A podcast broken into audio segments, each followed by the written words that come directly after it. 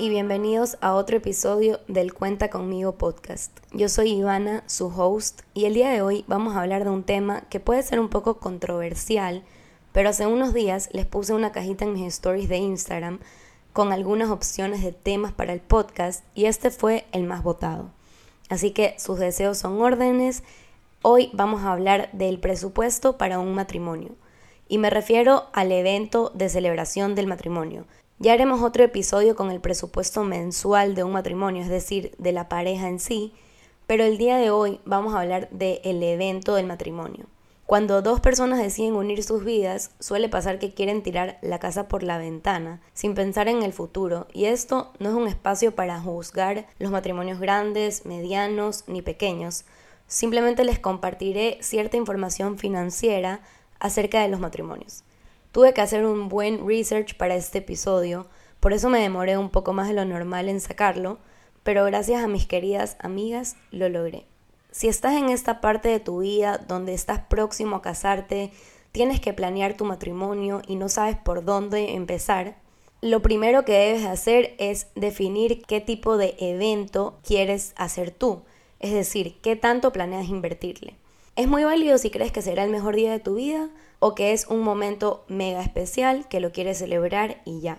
Yo personalmente estoy muy en contra de endeudarse para casarse. No hagan eso, en el momento puede sonar como un alivio pasar la tarjeta de crédito y quitarte ese dolor de cabeza. En promedio, un matrimonio en Ecuador para 250 personas puede costar desde 30 mil dólares y así, ultra sencillo, con lo básico que debe de tener un matrimonio, pero con buenos proveedores, ahí ya incluyendo todo. O sea, es muchísimo dinero. Para que tengan una idea, eso es la entrada para una casa de dos pisos de 226 metros cuadrados de construcción, con tres dormitorios y tres parqueos. Y eso si eliges hacer el matrimonio normalito. Si ya te vas al extremo y le quieres meter de todo al evento ultra personalizado, en el mejor lugar, con los mejores proveedores, ahí sí ya tienes la casa completa comprada. Y lo que pasa con los matrimonios es que tiene muchísimo que ver con que la expectativa de las personas es grande. Tiene que ser con la fotógrafa tal, la banda tal, la wedding planner tal, la decoración tal, la comida tal. Entonces, mucho del endeudamiento es para satisfacer o cumplir expectativas o demostrar a otros. Ya deja de ser algo personal, sino que algo externo para quedar bien con los demás. Entonces, habiendo dicho esto, el punto número dos es que debes de decidir un presupuesto en conjunto, basado en lo que cada quien en sus finanzas pueda, quiera y se sienta bien poner. Primero es cuánto puedes pagar, luego es cuántas personas puedo invitar. Pero normalmente lo que pasa es al revés, hacen una larga lista de invitados y luego cotizan según la cantidad de personas y se vuelve algo fuera de control. Es ahí cuando deciden endeudarse, cuando en realidad un matrimonio es celebrar la unión de dos personas cercanas que se juntan para iniciar un proyecto de vida con creces y no con deudas. Entonces se vuelve algo muy estresante en lugar de ser un proceso del que disfrutas. Te estás uniendo con la persona de tu vida, vas a hacer un evento para celebrar esta decisión con tus personas más cercanas y se vuelve algo ultra estresante. Entonces, de este presupuesto que vas a crear, tienes que tener en cuenta que la mitad, es decir, el 50% del presupuesto, te debe de alcanzar para el lugar y la comida. Esa es la regla. Entonces, primer paso, haces este presupuesto en conjunto con tu pareja. De ese presupuesto han designado que van a meterle 30 mil dólares al evento. De esos 30 mil, 15 son solo para pagar el lugar y la comida. Entonces, con esos 15 lo que vas a hacer es ir en búsqueda de proveedores que se ajusten a tu presupuesto. Y según eso, ver qué cantidad de personas puedes invitar.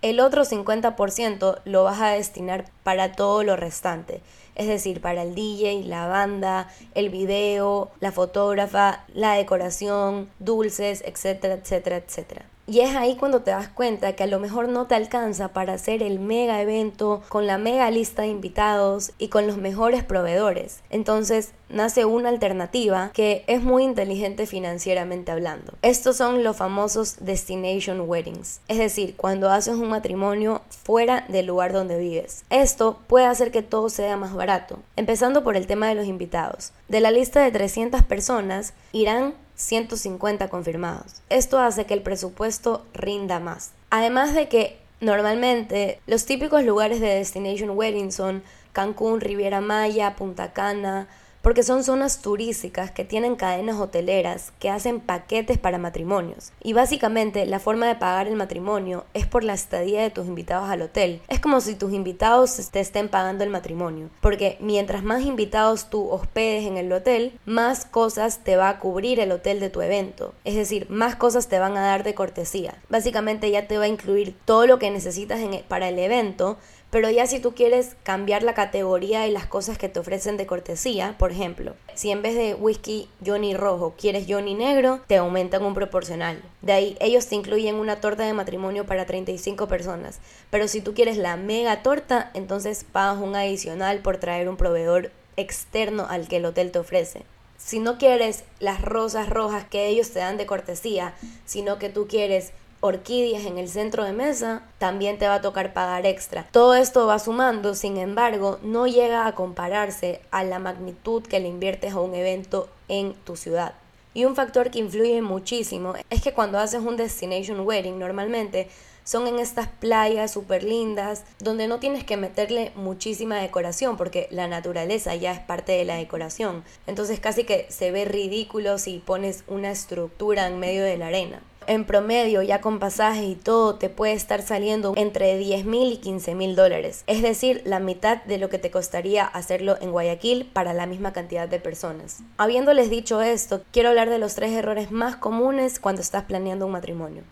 En primer lugar, no hacer un presupuesto real. Es decir, lo que hablábamos hace un rato. Primero ver cuánto dinero tienes y después ver a cuántas personas puedes invitar. Segundo, utilizar créditos personales para pagar un matrimonio.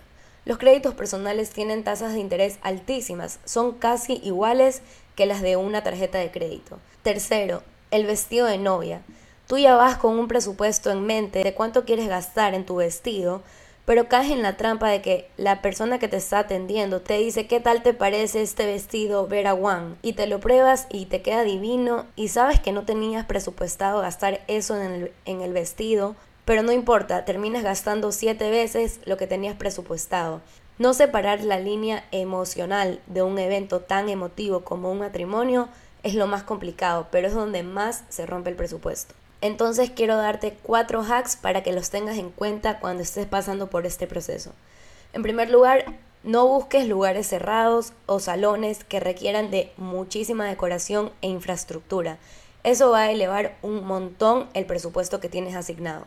Segundo, puedes utilizar invitaciones digitales. No es necesario que cada invitado tuyo haga un unboxing de la invitación de tu matrimonio. Siento que es muy de la época de nuestros papás las mega invitaciones que vienen en un, en un plástico, abres el plástico, viene el sobre grande, luego viene el sobre pequeño, luego viene el papelito transparente que va arriba de la invitación. Es un montón de papelería, entonces Ayudemos al mundo a contaminar menos y ayudemos a nuestras finanzas. Te puedes ahorrar un montón en el tema de las invitaciones. Y por último, el tema de los regalos, que aquí un paréntesis, si haces un destination wedding, quítate las expectativas de los regalos. El regalo es que tus invitados cojan ese avión y viajen a tu boda. Pero si no es un destination wedding, es una excelente idea para recuperar un poco de lo que invertiste en el evento. Y esto es algo que sí veo que hacen eh, los novios. Hacen estas mesas de regalos a través de casas comerciales como Dior Bed, Wish Home, Almacenes Boyacá, su casa, y ellos son directamente los encargados de escribir a cada uno de los invitados a recordar el tema del regalo. Y por último, gran parte del dinero se gasta en alcohol. Del presupuesto designado para tu evento, un 15% se va en alcohol.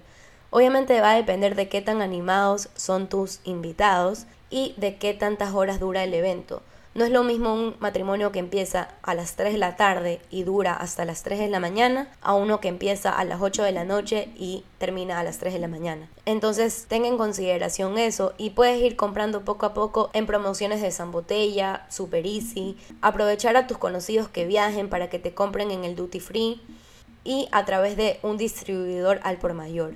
Y bueno, esos son todos los consejos del día de hoy. Envíenselo a sus amigas y amigos que estén próximos a casarse y estén estresados por el presupuesto del matrimonio. Se preguntarán de dónde saqué toda esta información de precios y todo para matrimonios.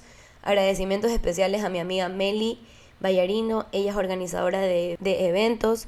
Trabaja con Pasionaria, hacen eventos divinos para que lo revisen en su Instagram. Ella fue de gran ayuda para toda la información que escucharon hoy sobre matrimonios. Si estás escuchando esto, te quiero Meli y a también por la información sobre las Destination Weddings. Espero que esta información te haya sido útil, te dé una luz y te haya dicho todo lo que necesitabas saber sobre finanzas. Recuerda que siempre estás a tiempo de empezar a tener una mejor relación con tus finanzas.